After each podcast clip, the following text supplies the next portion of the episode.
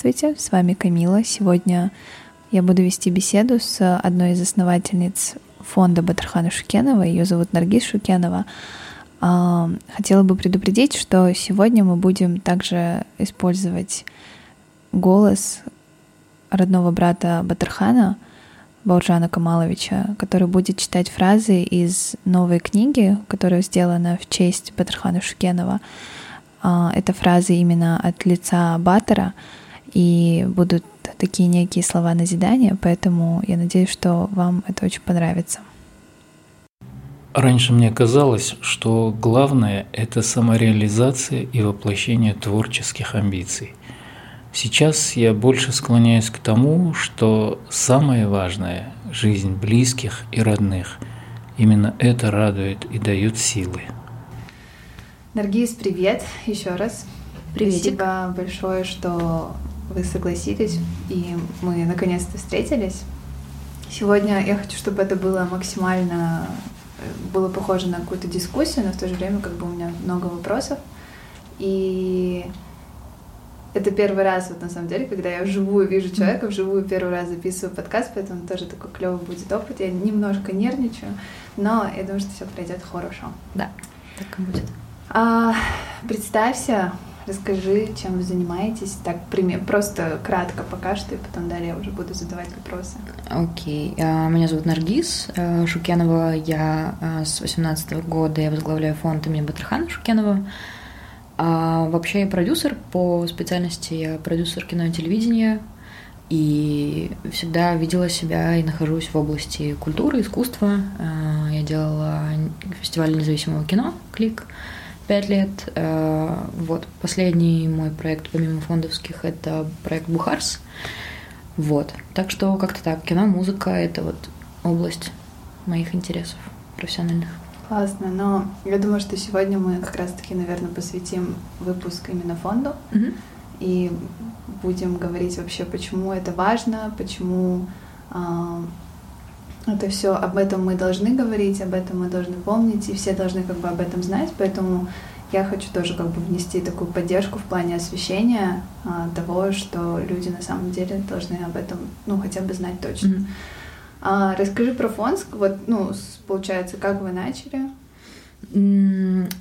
Фонд был, э, наверное, инициирован моим отцом, когда Баттера не стал. Чтобы было ясно, э, мой отец — это старший брат Баттера, соответственно, я его племянница младшая, одна из. Вот, и, э, наверное, это была в первую очередь там отцовская какая-то реакция, да, часть эмоциональная, другая какая-то такая организационная. Он его всегда э, поддерживал, очень опекал, и, ну, видимо, это, да, такая вещь про преемственность, про поддержку его, про какое-то продолжение диалога. И в первую очередь эта вещь была нацелена на то, чтобы поддерживать Максута, поддерживать э, наследника, э, продолжать что-то, что не было издано, потому что мы все остались с ощущением такой большой недосказанности. Вот, видимо, как-то отец очень хотел это все заполнить. Эм, С 15 по 18 годы фондом занимался Лжас Байканов, это директор Батера Алматинский. Вот. Эм, И Лжа занимал такую э, нишу больше эстрадную. Они делали масштабные концерты. Было два крупных э, концерта во Дворце Республики. Они были памятные, с э, приглашением там, популярных артистов, локальных и российских. Вот. э, И была проведена выставка, фотовыставка с фотографиями Николая Постникова преимущественно. Вот. И потом, наверное, возник, может быть, какой-то кризис, и было желание или мысль уже либо закрывать, прекращать работу. Но вот нам предложили наш нынешний партнер этот фонд Булатова Тимуратова продолжать. И отец предложил мне этим заняться. А, вот. Какое-то время я а, пыталась отказаться от этого, потому что это груз ответственности и, ну, этические, да, такие не всегда простые выборы, э, сложности, э, испытания. Угу.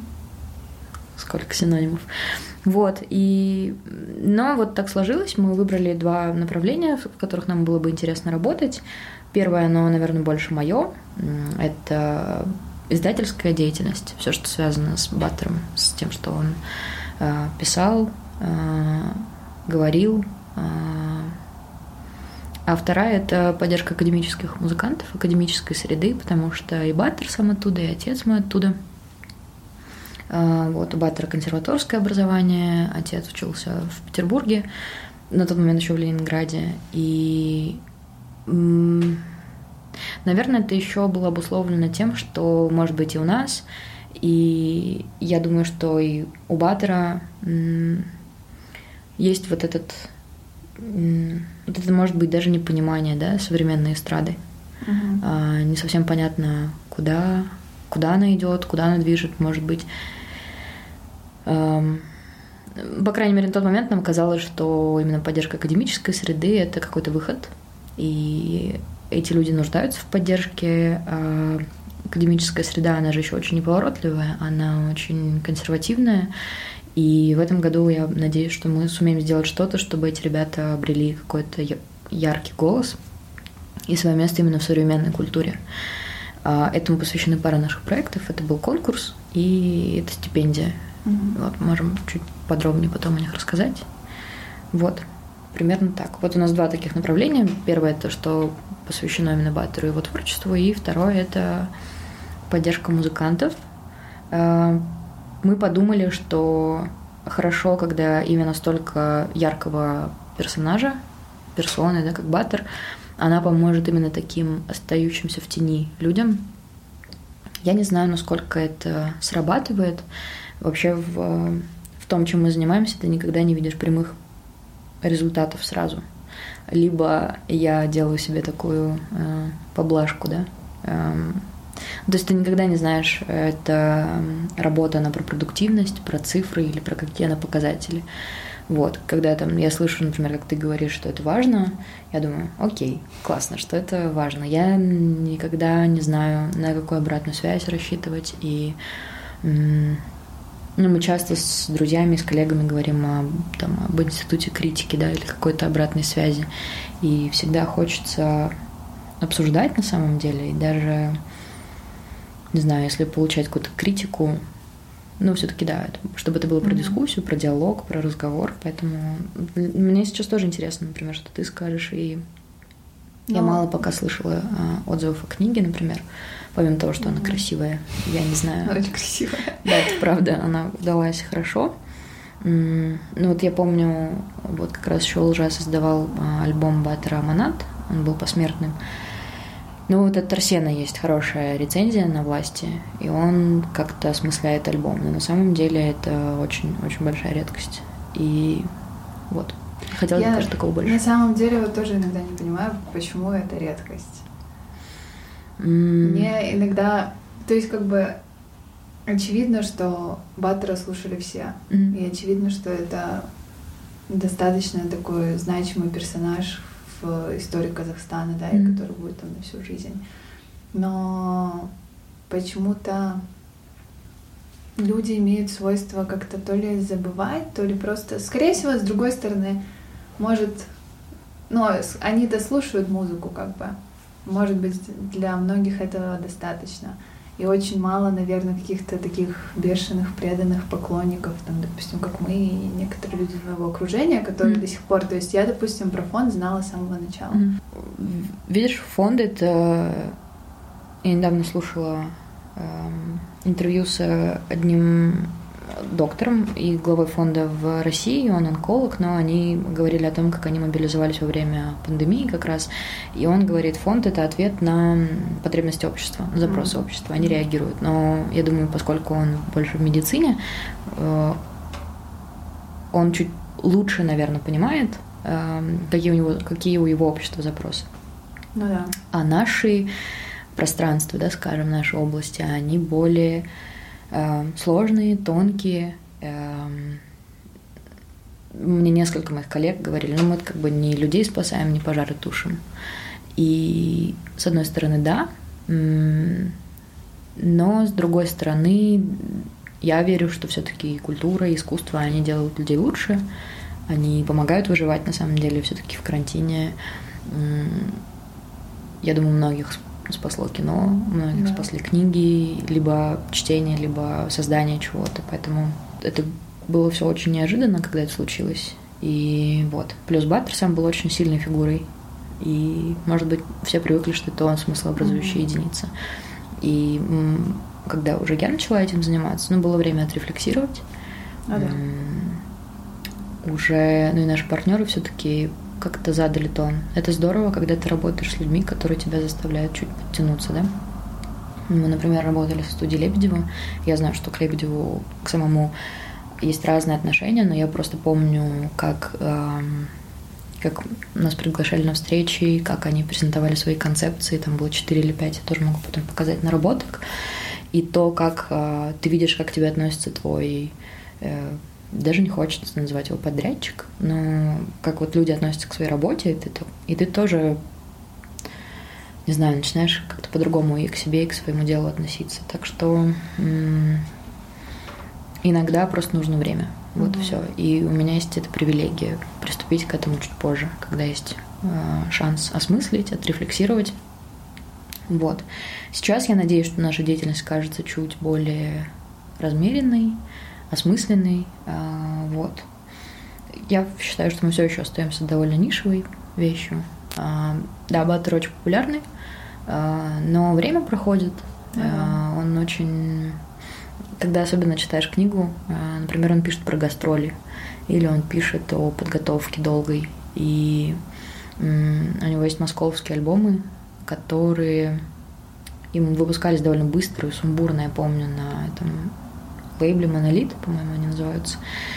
И у него там альбом, альбом состоит из песен, которые были записаны, там какая-то песня была в 2002, другая в 2010. Я не знаю, работают ли сейчас так артисты, да, чтобы ты могла какой-то песне или какой-то работе вернуться и думать над ней годами. И я думаю, это все-таки сказывается даже на том материале, с которым я работаю. Это все-таки человек, который не сильно существовал в социальных сетях. Э, Тогда просто не было этого, тогда было другое время, оно шло действительно чуть медленнее. И вот это признание, которое тогда артисты получали, оно немного иначе выражалось. И я не знаю, сейчас гастролируют ли артисты, точнее, не конкретно 2020 постковидный мир, но я не хочу говорить, что он такой памятник бронзовый, но они все-таки, да, действительно такие а, аналоговые были люди. Угу. Вот. Я не знаю, как бы он справился или не справился бы с тем, что сейчас происходит, с тем, как все быстро, каким-то должен быть производительным, с этим культом, да, производительности, с этим обожанием списков и достижений. Да, я думаю, что он все-таки был чуть про другое. Ну да. Вот. При этом он был очень амбициозным и целеустремленным. А, он был перфекционистом, а, но мне кажется, он позволял себе жить немного так, ну, там, на, на несколько городов, у него были студии, он мог себе, себя посвящать этому. Я не знаю, если сейчас у артиста такая возможность, вот у молодых. Вот, поэтому они все-таки отличаются. И я вот, да, мы с тобой не договорили до начала записи. Что чувствуется еще в этой книге, я надеюсь, и в тех материалах, которые выпускаем, что за его личностью стоит труд. И вот когда этого не видно сейчас, если честно, у меня это, например, вызывает раздражение. когда ты видишь, что это сделано наспех. Может быть, я в каких-то своих вещах тоже это допускаю, и это тоже меня злит. Но да, у него это чувствуется, я надеюсь, что мы назвали книгу «Обращение к молодым», и это не совсем, ну, это не, больше не про возраст, да, это про, скорее про состояние, когда ты хочешь что-то создавать, когда тебе есть что сказать. И вот я надеюсь, что люди, которые что-то делают, они там для себя что-то найдут. Не бывает такого, что просто получилось, скажем, удачная песня или клип, альбом или концерт. Все это состояние души, накопленное вдохновение, которое в определенный момент выливается в творение. А, когда я читала книгу в первый раз, mm-hmm. я, ее, я, мне кажется, ее начала читать с таким настроем, что мне было у меня сначала не было такого ощущения, когда я открыла, что я могу сейчас для себя какие-то уроки взять. Я просто, мне было просто супер интересно, что там, какие там высказывания и так далее. Но мне кажется, прям с первых фраз я начала читать, я думаю, блин, вот здесь истина. То есть какие-то такие простые слова. И причем я старалась прям непредвзято к этому относиться. И я читала и думала, да, там то есть где-то не спеши, mm-hmm. там, потерпи. Да, он говорит, что там терпение — это одно mm-hmm. из самых его любимых, сабар — его любимое mm-hmm. слово. Что где-то лучше как-то... Ну, то есть еще очень-очень сильно важно для него э, ценность семьи. И потом ты тоже понимаешь, да, что, mm-hmm. в принципе, все Остальное, наверное, не так важно. Главное то, что все были здоровы. И то есть, как бы, да, мы часто об этом говорим, mm-hmm. да, мы там все пожелания друг другу на день рождения говорим, что там, главное, чтобы семья была здорова. Но когда ты читаешь, как это все преподнесено, ты понимаешь, что да, на самом деле это прям вот очень важно. То есть в этой книге, мне кажется, есть какие-то музыкальные вещи, mm-hmm. но есть какие-то именно жизненные вещи, которые вот как какие-то а мини-предложения, слова назидания, mm-hmm. что ли, которые как бы все должны знать, моральные принципы.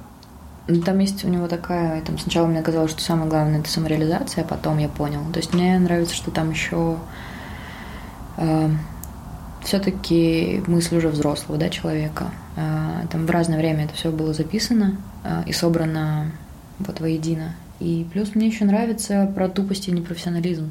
Uh-huh. То есть я рада, что там есть и такая сторона. Он не был... То есть в воспоминаниях он у всех очень добрый, очень деликатный, но мы-то его знаем ну, дома, и он... И люди, которые с ним работали, я думаю, они знают тоже, что он был не то чтобы not nice, he was nice, но он ну, он, в нем был стержень, у него был характер, и его действительно очень раздражали люди опаздывающие, люди, не выполняющие свои обещания, что-то делающие не в срок. А, и это выводило его из себя. И действительно, тупость, профессионализм, хамство он ну, не, не терпел. И это классно. В смысле, я рада, что эти вещи вошли, потому что ну вот сколько уже, шесть лет прошло, и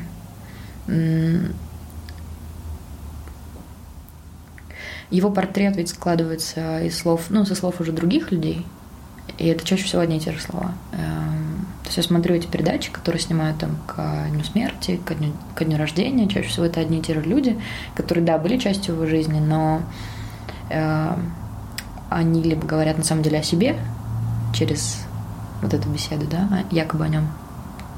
И почему мы выбрали такой формат? Потому что нам хотелось вот тишины от других, там нет ничьей прямой речи, кроме него. И вот. Этот подход, я надеюсь, он успешен, удачен, уместен, вот, потому что вот это направление, которое посвящено памяти, наследию, мне бы хотелось, чтобы там был максимум его э, голос. И, наверное, то, как его надо, да, о нем рассказывать. Потому что ну, мне посчастливилось э, работать с э, его наследием. И это такой, да, шанс создать культ какой-то снова. А, да, это интересная задача. Но и трудная, потому что это все-таки мой родной человек. Но интересная, да. Понравился наш подкаст?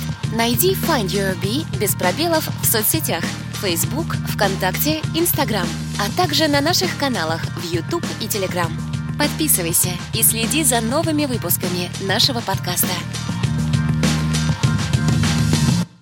Ну да, мне на самом деле вот нравится, что когда вообще создалась страничка в соцсетях, а, вот в Инстаграме там, и так далее фонда, и то, как сейчас это все преподносится, mm-hmm. это очень доступно, mm-hmm. очень легко. Ну, то есть вообще соцсети все ведутся очень классно. То есть я открываю Инстаграм, и я вижу там факт, который там вы никогда не знали, mm. как написалась там песня такая-то. Я mm. думаю, ой, классно, там какие-то вопросы. И то есть я не знаю, мне супер интересно всегда отвечать на какие-то вопросы, которые там викторины маленькие.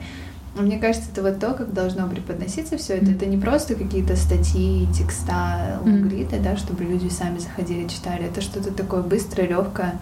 Может быть, а, там сегодня они всего лишь один факт узнают, но зато это как бы запомнится в голове. Класс, спасибо. Мы долго, на самом деле, противились. Мы завели соцсети мы в прошлом году. Угу.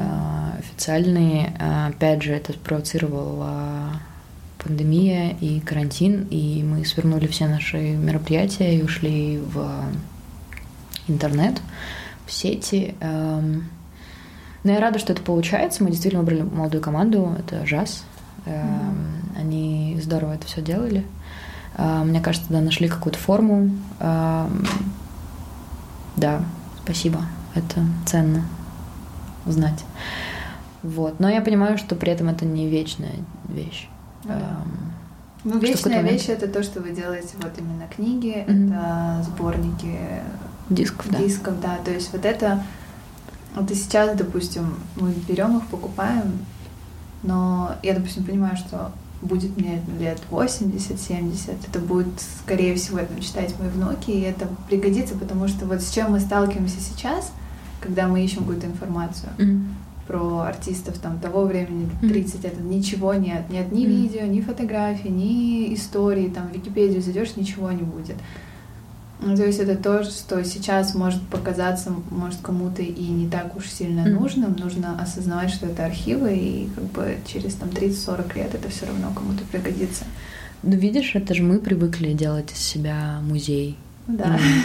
Лайв-музей. А, и фиксируем все, что мы делаем и для нас это представляет ценность. У них они действительно, ну, точнее, это мы другие. И я тоже посвятила какое-то длительное время просто созданию архива или наведению там порядка элементарно в песнях. Мы выложили все на на YouTube, на стриминговых сервисах. Да, да, это, это все впервые случилось легально. Это тоже заняло довольно большое количество времени, вот там поиска авторов и восстановления всех этих архивов, вот, и может быть, да, это моя какая-то травма, и теперь я архивирую абсолютно все и сохраняю все, и э, что касается его. И, но это тоже какие-то уроки времени. Я не знаю, почему тогда они к этому так относились. Да, они, может быть, не мы все-таки себя всегда представляем, как мы еще, может быть, выглядим со стороны, и а, ну, у них такого не было. В принципе, ну, да. больше так записать mm-hmm. свой. Да, это правда. У них это, конечно, mm-hmm. все было там на пленку, mm-hmm. это занимало много времени, средств и так далее. Поэтому... Да, это правда. А, но в случае с Баттером из а, студии им повезло, конечно, что у них есть и был Николай Постников, и все, что вошло в книгу, это бесценный материал, и это только часть его архива на самом деле. Редко бывает, когда Наверное, только у Бейонсе есть mm-hmm. человек, который постоянно ее фотографирует. Но... Фотографии в книге, они, конечно, просто да. вообще шикарные. Да, и класс. само качество, и вообще mm-hmm. все, все, все. Ну, он, да, такой фотохудожник, он один из последних, наверное, оставшихся таких ремесленников, мастеров. А как долго вы собирали вообще вот материал? То есть, когда пришла идея и сам Николай предлагал еще, вот когда мы только начали а, заниматься с отцом фондом в 2018 году, у нас тогда не получилось, и мы уже с Асель Джабасовой, которая в итоге была таким арт-директором да, всей книги, а, она предложила несколько форматов. Первое – это классическая биография, когда нанимается писатель какой-то, который собирает историю, да, там ездит в Каларду, с кем дружил. В общем, собирается такая классическая история там, от рождения до смерти. Вторая это была концепция полностью на графических материалах. И третья это такие слова назидания. А, и я помню, есть такая книга, книга очень смешная, твиты Канни Уэста. И она здорово оформлена, очень игривая. Я до сих пор ну, не то чтобы мы хотели сделать такую же книгу, но мы, получается, объединили вторую и третью концепции. Mm-hmm. И это удалось, ну, только благодаря, наверное, архивам Николая. Там чуть-чуть домашнего архива. Э, там есть мне очень близкий, важный э, сайт Жанрбека Манкулова. Вот, в основном, да, все это на николаевских архивах. Угу. Да, он отличный. Сейчас, а, так чтобы вот просто люди знали еще, что сейчас эту книгу можно приобрести где? А, везде в книжных. Это книжный город, это Алматы Ктаб, это магазин Меломан. Это только в городе Алматы. А, они должны быть еще в Астане, в Караганде и в Шамкенте. Mm-hmm. А, плюс доставка осуществляется всеми этими магазинами, и плюс в нишевых в Целинном, в Саужрек, в угу. синестезии. И на самом деле по Казахстану еще доставляет сентябрь. А, сентябрь Ми — это marketplace. Вот, так что там с этим тоже проблем не должно быть. И в столице мы еще представлены в магазине Kids and Home. А вы вот. планируете вообще дальше его выпускать? То есть когда он же в маленьком тираже достаточно. Тираж всего 500 экземпляров. И, естественно, ко мне пришли тетушки в Facebook, э, которые сказали, что это очень малый тираж, что я нахожу несправедливым, потому что когда найдется человек, которому не хватило книги, ну, тогда да, мы об этом поговорим. А так, я думаю, это был осознанный шаг. Она на самом деле очень дорогая в производстве вышла, потому что она как раз исключительно на таких авторских материалах построена. Плюс мы очень заморочились над качеством. А, она есть в переплете тканевом, что в Казахстане довольно сложно делать. Но это уже о книгопроизводстве. И плюс у нас есть э, отсек, такой отдел с э, шрифтом Брайля. Это шрифт для незрячих людей. И в Казахстане, по-моему, впервые такая книга – вышло. Я знаю, что это ужасно, когда первый, первый что-то в Казахстане сделано, это всегда так почему-то всеми э, продвигается, но действительно очень редко делается. Я не знаю, делается ли не какая-то специфичная литература, там, например, какие-то обучающие материалы для незрячих на шрифте Брайля, но вот такая книга, она вышла впервые, плюс предмет особой гордости, что там есть и на казахском, и на русском языке. А, его цитаты. И ну, это в производстве просто очень тяжело. Привлекаются, ну, собственно, незрячие люди, мы это проверить не можем, то есть там весь этот процесс приладки и проверки, он довольно энергозатратный, он весь делается вручную. Он сшивается определенным образом, их нельзя придавливать, потому что, ну, собственно, вся, вся соль в том, что это рельеф. Mm-hmm. А, так что не знаю, не знаю. Я не, не уверена, что мы перенасытили рынок. Э, пока, пока, пока так. Вот, но книги еще есть. Э, подумали, может быть, в Москве это было бы интересно выставить. Посмотрим. Да. Да. We'll see. Блин, классно. Мне кажется, вот это то, что, допустим, Баттер был такой перфекционист, и книга вышла такая, что сама книга подумала обо всех людях. Она подумала mm. и казахоязычных, yeah. и русскоязычных, и людей с ограниченными возможностями. То есть это прям... А, причем мне нравится, что там а, казахский не является переводом русского текста. Да, да, да, что это а, отдельно казахские да. фразы, которые да. он произносил, и это прям... Вот, ну да. Хотя, наверное, в его времени не было использовано слово инклюзивный, но оно получилось инклюзивный. Но это не было то есть нами это не закладывалось. Мы просто хотели сделать э, да, хорошо. И та типография, с которой мы работали, с ними работал Баттер. Тогда они еще не были типографией, они выпускали э, материалы для э, незрячих беременных женщин. И Баттер давал какую-то свою песню для этих материалов и записывал у себя на студии на элите. Вот, так что я люблю, когда мы как-то пересекаемся, и какие-то я привет все еще получаю. Классно.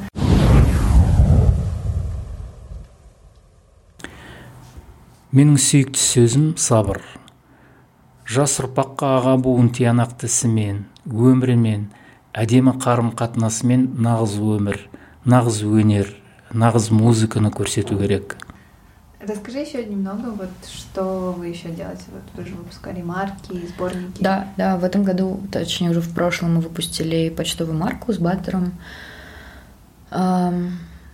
Выходит так, наверное, если меня перенести э, в какой-нибудь, не знаю, 80-й год, если я скажу все, чем я занимаюсь сейчас, типа я за прошлый год издала книгу и марку, и, и выдала стипендию. То есть это очень не цифровые вещи, они очень не про, там, не про digital. Я не знаю, почему это происходит, точнее, может быть, это как раз потому, что он сам был э, скорее аналоговым парнем. Вот. Марка, э, не знаю, просто захотелось. У нас здесь недалеко находится отдел почты, филателии. Я обожаю там залипать и пользуюсь сама активно услугами почты. И ну, у них есть э, возможность выпускать что-то посвященное деятелям культуры. И, может быть, у меня есть такое. Э, и как его родственника, члена семьи, и как...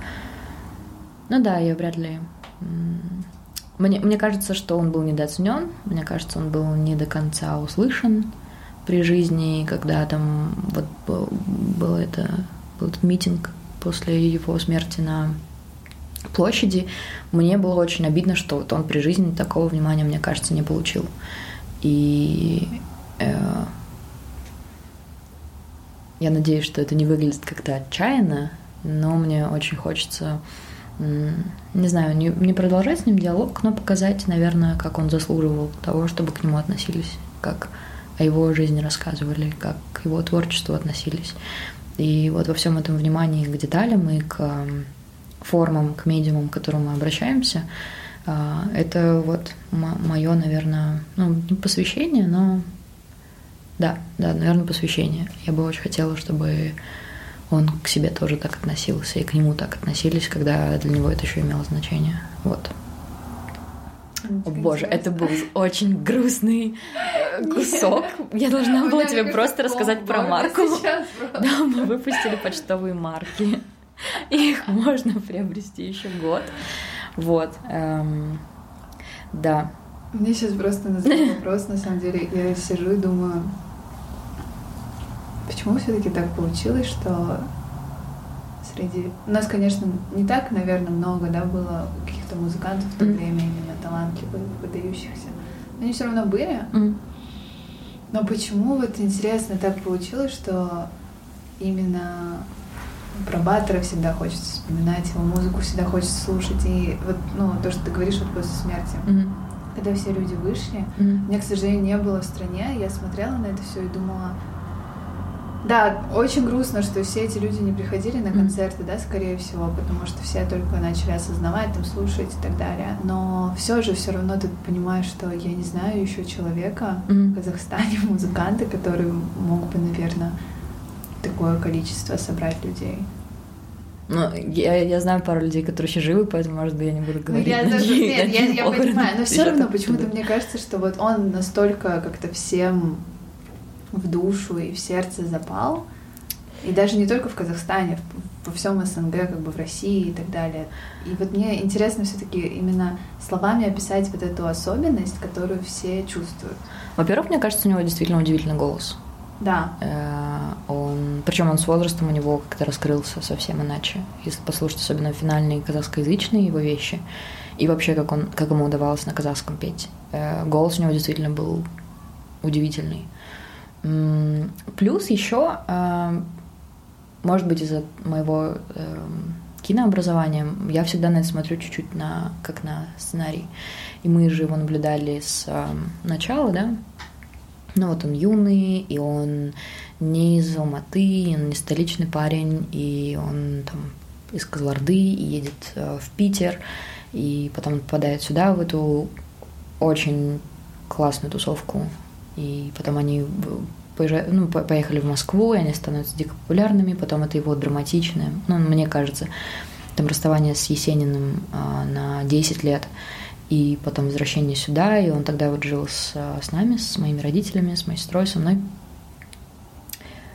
и это все на самом деле очень классная, драматичная история. В смысле, если ну, да. делать по этому кино, то он пишет про свое там депрессивное, рассказывает про свое депрессивное состояние, в котором он был, и э, потом он признался, что это папа его вытащил из него.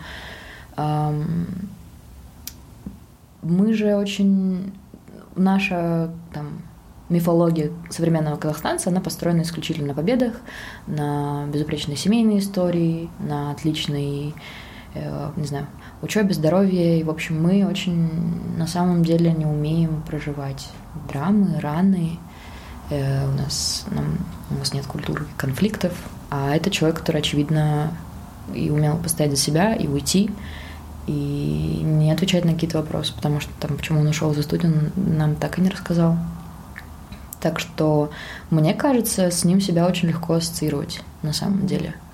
Э, да, он, в нем была вот эта отстраненность и какая-то далекость, но на самом деле это все еще парень из Козлорды, который стал очень популярным. И это же такая классическая американская история. Поэтому, мне кажется, он а, ну и кажется тебе на самом деле своим чуть-чуть.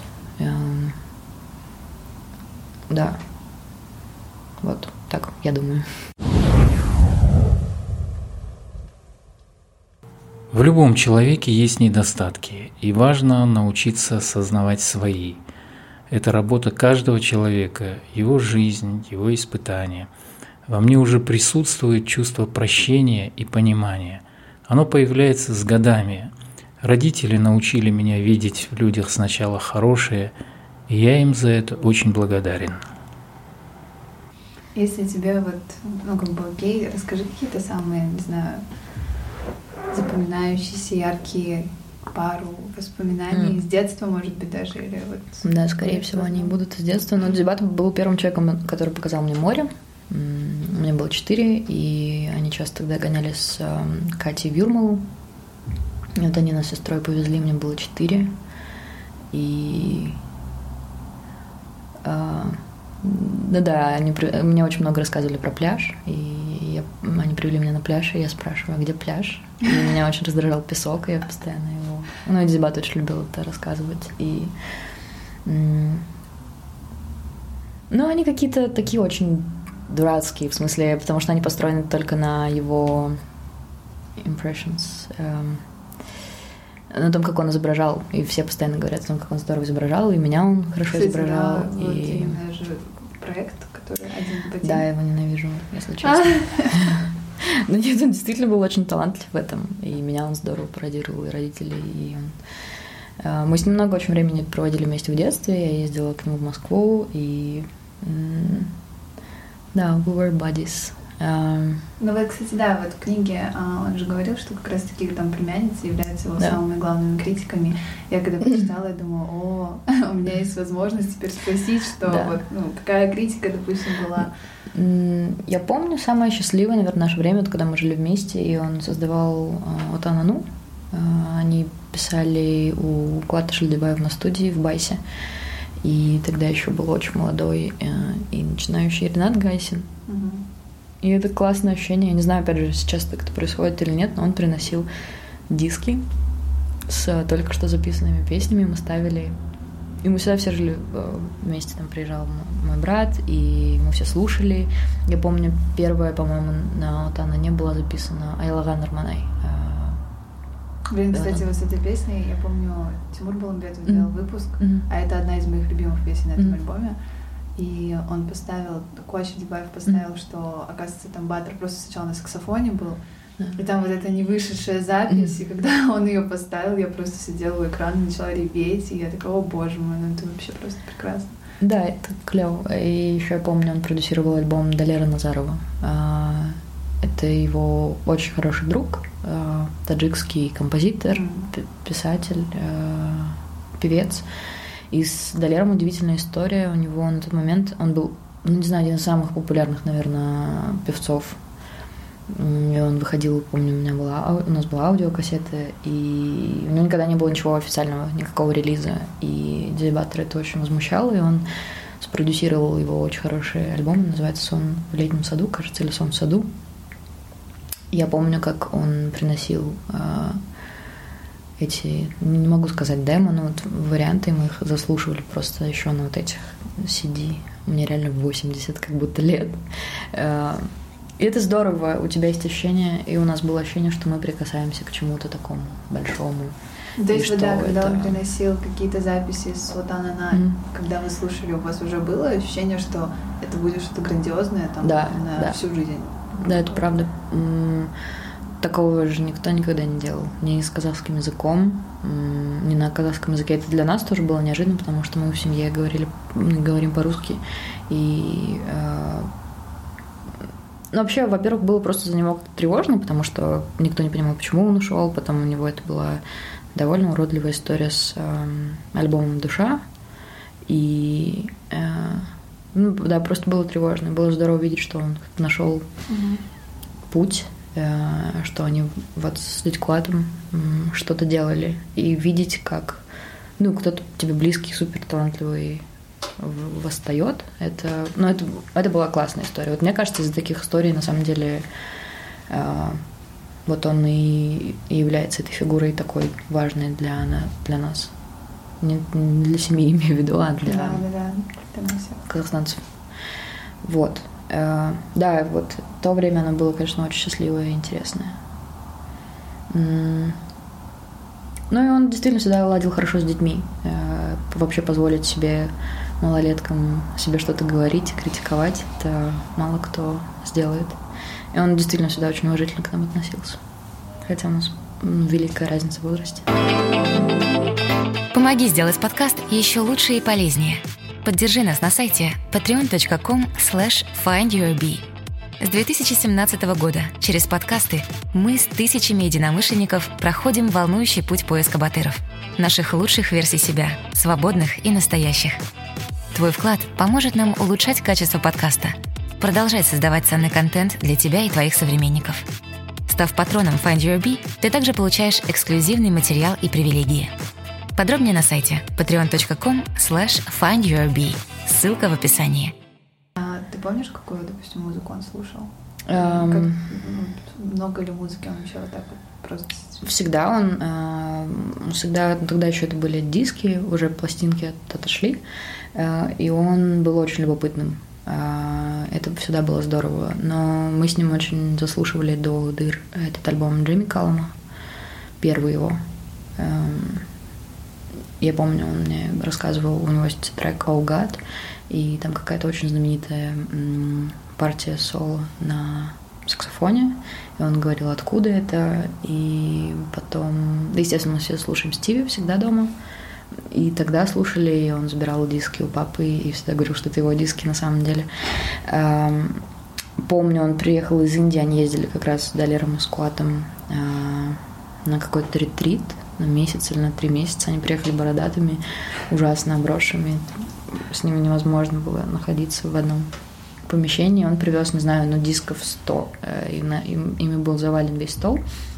Мама потихоньку просто куда-то их спрятала, но мы слушали саундтреки из э, «Мис- «Мистер 420» или «Господин 420». Это саундтреки из этого индийского фильма, просто постоянно на репите. Но это уже были какие-то их э, флешбеки, да, из детства. Они часто говорят о том, что они росли на индийском кино. Это было единственное кино, которое показывали в кинотеатрах в Казларде. Вот, из воспоминаний у меня почему-то остался Джейми Каллум, Стиви Уэндер и индийские саундтреки. Но на самом деле он, ну, как, у всех, э, Шаде или Кабаду, он любил там соул, R&B, джаз. эм, да, наверное, ну, как-то да, как, у всех. Э, из наших, ну, вот он Буаржо очень любил. С Галом, по-моему, Галом тогда только появлялся. Ой, ничего себе. Да, Ну да, кстати. А, вот. Но у него же была еще эра суперстар KZ. Мгм. Эм, Не знаю, в итоге она как-то оставила его довольным и счастливым или нет, но да, это, это время тоже было. Вот. Мне кажется, я столько всего узнала. Да, я столько все вспомнила. Да, то есть я, наверное, как-то... И они всегда слушают отцу Мацу, слушали. Э, Они всегда слушали классику. Мгм. Это было невозможно. Мгм. Ужасно. Но- Но да, это... э, Ну, все-таки, да, они действительно очень класси, guys. Блин, круто. Это вот какое-то такое, наверное, мое, моя мечта была все время как-то поузнавать каких-то Мгм. еще больше инсайтов про какой-то вот интерес. Мне всегда интересно что слушают мои любимые музыканты. Mm-hmm. Это вот мой один из самых любимых. Вот даже если смотришь интервью какого-нибудь mm-hmm. музыканта, это будет там один самый короткий вопрос, когда mm-hmm. спросят, там, топ-5 твоих любимых артистов, я его прям жду, потому mm-hmm. что я потом начинаю слушать эту mm-hmm. музыку mm-hmm. и более-менее понимаю, чем они вдохновлялись. Mm-hmm. И тоже потом, естественно, она мне будет нравиться, mm-hmm. скорее всего, потому что типа, у нас один вкус и так далее. То есть вот такие вопросы, я не знаю, почему я их так люблю, и мне прям супер всегда интересно. Ну, я бы очень хотела ему поставить Самфа, конечно. Mm-hmm. Мне жаль, что он... Я не знаю, послушал ли он Джеймса Блейка. Джеймс Блейк, может Наверняка, да. Но вот именно их мне было бы интересно с ним обсудить, ну, вообще понять, что он думает. И вообще, мне кажется, такую даже сейчас нашу музыку здесь, то mm-hmm. есть, допустим, альбом Орнхана, я, когда он вышел, я его прослушала, mm-hmm. но вот буквально неделю назад, когда я была дома на Новый год, я поставила на прям, ну, аудиосистеме громко, я села и просто была в шоке, что блин, это так круто. Да, он супер.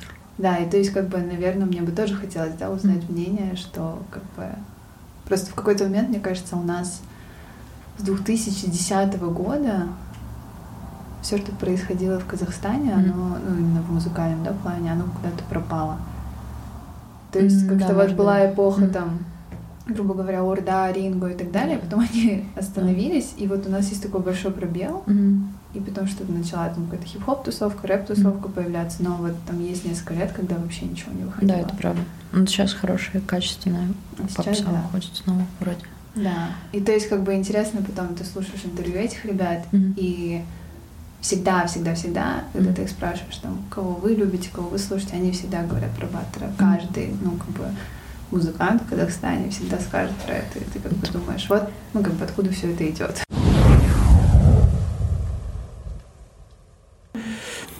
Молодежи пожелаю всегда стараться глубже познавать свою профессию, будь то бухгалтер, врач, архитектор или музыкант. Но прежде всего надо глубоко познать свое ремесло. Не только потому, что сейчас время очень сильной конкуренции, но и для того, чтобы выбранный путь – был глубоко осознанным, который приносил бы радость тебе и тем, кого любишь. Каждый выбирает сам, во что верить. Давай еще немного поговорим про стипендии, то есть угу. э, вот именно в количественном плане, сколько их выдается, может быть, да. как туда вообще попасть? А, в первый год мы выдали пять стипендий, они это прямая финансовая поддержка, ребята получают там на свои личные счета. А если это высшее учебное заведение, это полмиллиона тенге единоразово мы выплачиваем, а если это школьники, то 250 тысяч. А в чем как бы была наша мысль? Довольно часто это дети не из очень богатых семей, это дети, которые часто не имеют возможности подрабатывать, потому что им нужно тренироваться и заниматься. И я помню эти рассказы и отца, и дяди Батра про там 6-8 часов на инструменте, и ну, у этих детей, людей, учеников нет возможности, там, не знаю, устроиться баристой, например. И мы подумали, что вот такая поддержка была бы хороша. Мы не отслеживаем, куда потом эти деньги тратятся. Мы, в принципе, спрашиваем во время обсуждений. А, естественно, все они говорят либо об инструменте, либо о поездке куда-то, либо об участии в каком-то мастер-классе. Вот. Э, в первый год мы выдали 5 стипендий только для консерватории, потому что тогда мы еще рассчитывали довольно плотно с ней работать, потому что он был выпускником, и тогда ректором была Женя Бакирова, и было какое-то понимание, да, куда это учебное заведение движется. Сейчас его нет, к сожалению. И мы работаем с Казнуи в Астане, и включили специализированные музыкальные школы. Это тоже дети, которые нацелены на то, чтобы стать профессиональными музыкантами недавно мы подводили итоги, в общем, и с учениками, и с студентами, и с конкурсантами, лауреатами нашими. У нас порядка уже 50 человек, которые от нас получили какую-то финансовую поддержку. И в прошлом году мы как раз должны были сделать с ними какое-то мероприятие или ивент, чтобы была какая-то поддержка дальше. И в этом году я надеюсь, что мы сумеем сделать такую, как раз с Арсеном обсуждаем и с ребятами из Бухарс. Э, мы хотим сделать такую лабораторию для композиторов и попробовать создать что-то вроде современного алматинского джаза, казахстанского джаза. Эм, и чтобы вот наши ребята это сыграли.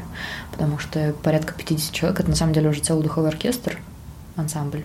Эм, вот хочется создавать для них какой-то новый контент, потому что вот я начинала, да, с того, что эта среда очень консервативная, и современной музыки они мало играют и мало ее знают. И я подумала, что если попробовать объединить их современными композиторами, ну, поставить это условие, что это должна быть духовая музыка, современная музыка, а, посмотрим, что будет. Но очень хочется продолжить с ребятами именно в таком ключе. Э, попробовать их немного вытащить за вот эти рамки. А так, мы с ребятами на связи. Э, это все, если это школьники, они чаще всего хотят уехать и собираются, и это очень целеустремленные ребята. Э, вот, либо наши, не знаю, они все очень классные. Есть пара таких уже маленьких селебрити, да, Далия смогу, например, очень. Ну, классно, особенно смотреть. Э, они чем меньше почему-то, они такие очень бойкие. Так кто они зумеры уже? Да. Да, супер. Угу. Классно. Вот, да. Опять же, почему это вообще в голову пришло, я часто припоминаю эту историю. Баттер был первым а, студентом по классу саксофона. И его тогда поддержала э, Бегуль Ахметовна, которой он ну, назвал ее второй мамой, и она при, приютила его, когда он жил здесь. И вот, и они потом пошли к ректору консерватории, и вот сказали, что есть такой талантливый парень, у нас нет класса саксофона, и они решили, что если есть талантливый человек, то почему бы и не сделать класс. И для меня эта история про то, когда люди с привилегиями, люди старшие, люди с эм, опытом помогают тем, у кого этого всего нет. И верят, и оказывают вот такую поддержку и доверие. Я вот, ну, э, как мы видим на его примере, это дает плоды. И мы подумали, что, может быть, если мы будем обращать внимание на этих ребят, то это тоже когда-то свои плоды даст. Я не знаю, эм, когда, и может быть, опять же, нет. Ну, то есть мы не, ничему этих людей не обязываем, но очень хочется, чтобы они получили поддержку какую-то здесь, потому что вот эта их ориентированность на то, куда, чтобы куда-то уехать, это здорово, но мне хочется, пока я здесь, э, и пока у меня есть эта возможность, как-то им дать даже не инструмент, но какой-то вот какой-то сигнал, что здесь тоже тебя видят, тебя да, слышат и ценят. Угу. Это прям очень важно, мне угу. кажется, потому что они будут знать, что это, мне кажется, проблема, да, наверное, когда ты выбираешь какую-то творческую профессию, mm. и музыканты в том числе, ты вот в последнее время замечаю, что очень обидно иногда бывает, что из-за того, что не всегда можно получить да, какой-то доход из mm. этого, но человек очень талантливый, mm чаще всего он э, из-за того, что нужны просто вот деньги, mm-hmm. они уходят в какую-то другую сферу, чтобы просто заработать. И уже как бы стараются не то что чуть меньше обращают внимание, иногда вообще просто перестают играть, перестают mm-hmm. творить. И мне супер обидно всегда становится, потому что я понимаю, что почему вот так должно быть. Ну, то есть как бы хочется, чтобы этих людей кто-то как будто им mm-hmm. помогал и давал постоянно понимание того, что то, что они делают, это важно, и надо, наверное, просто там еще чуть-чуть постараться. И если ты на самом деле искренне да, относишься к музыке, то всегда найдется человек, который это оценит. Я надеюсь, что я найдется. Тоже. Потому что вот в последнее время я просто смотрю, допустим, на своих друзей каких-то, mm. которые супер талантливые, но не всегда где-то коммуникабельные, не всегда mm. где-то знают, как продать себя да, кому-то. Mm. Просто из-за этого как-то перестают делать что-то, потому что у них опускаются руки. Mm-hmm. Вот и все. Ну, это у наших стипендиатов тоже есть. А, или у тех, кто не получил стипендию, как раз по той причине, да, что они не ну, могут говорить. Да. И мы все-таки ищем людей ярких. И да, это всегда вопрос. Но на самом деле с, именно с творчеством это всегда же вопрос был привилегий. А, ну, и да, да ну было какое-то время, когда это могли позволить себе какие-то супер богатые, зажиточные люди. Сейчас с появлением вот этих более-менее горизонтальных структур а, это еще возможно, да, когда ты можешь записать себя дома, выложить и стать. Но иногда еще хочется дать понять, наверное, что не всегда нужно быть да, фронтменом, которого все знают. Есть куча других mm. э, важных людей mm. в создании музыки, которых mm. никто не знает, но знают там люди в среде, да, допустим, которых тоже все уважают и так далее. Как бы это тоже нужно понимать. Ну, Дзюба даже очень хотел звукорежиссерскую школу, mm. кстати.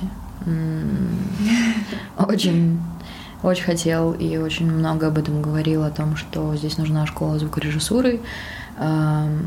Не успел, как-то это не случилось. Я не знаю, стоит ли нам эту тему развивать и продолжать, но... Да, это следующая цель. Да, может быть. Вот. Да. Я хочу сказать большое спасибо вот от себя, наверное, от всех преданных э, фанатов, поклонников. И вообще просто такое человеческое спасибо за то, что вы делаете, за то, что вы совсем этим работаете, хоть это и занимает много времени, это очень сложно и трудно, но тоже вам, наверное, дать понять, как хочу дать понять каким-то музыкантам, которые там у которых опускаются руки, да, дать вам понять, что все, что вы делаете, это не зря, это ценится и у этого есть как бы большое будущее.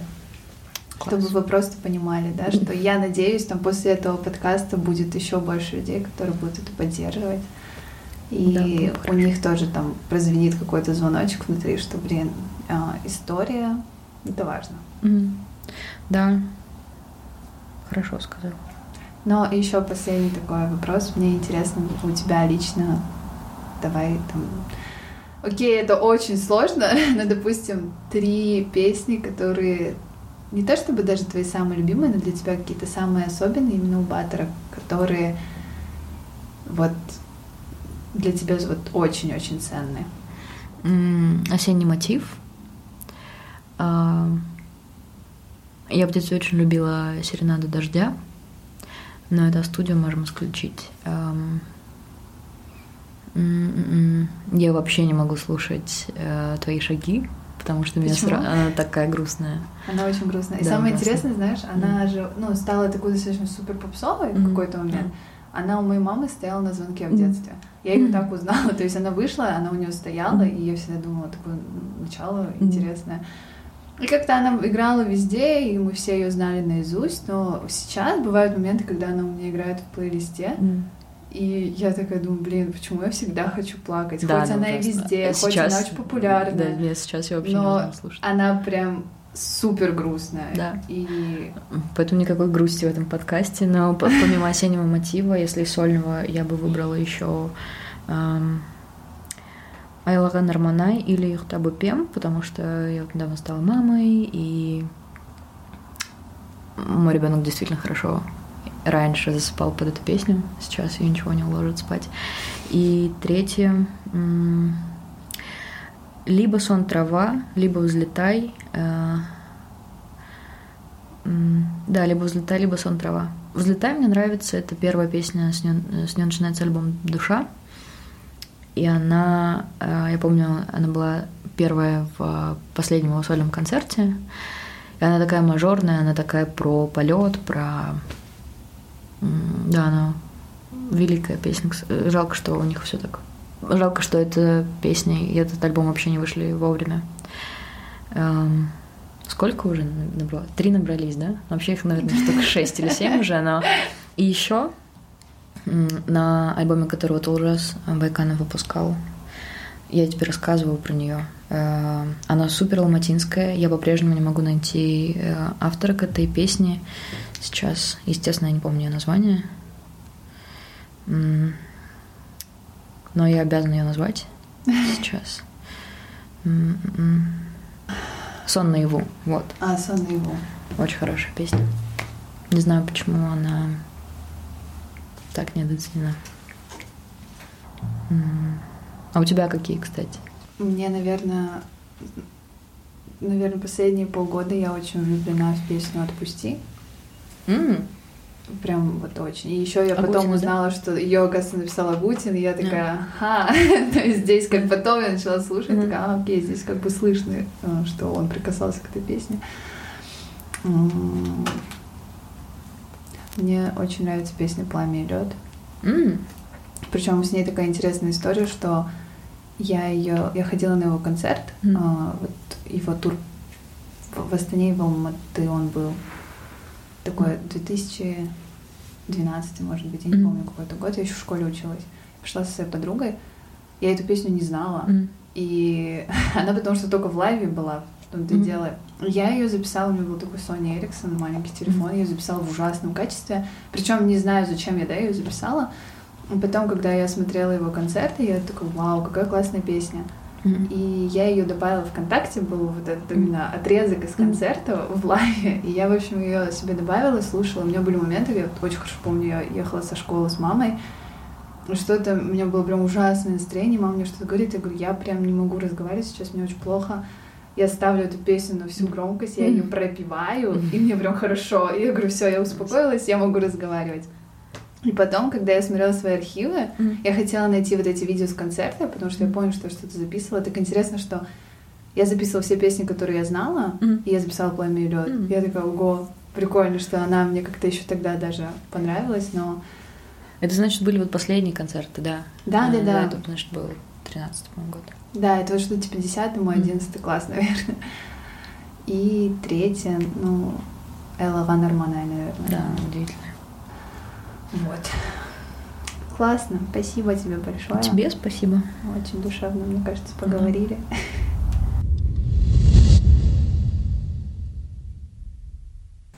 А сейчас, дорогие слушатели, прозвучит песня Айлаган Арманай.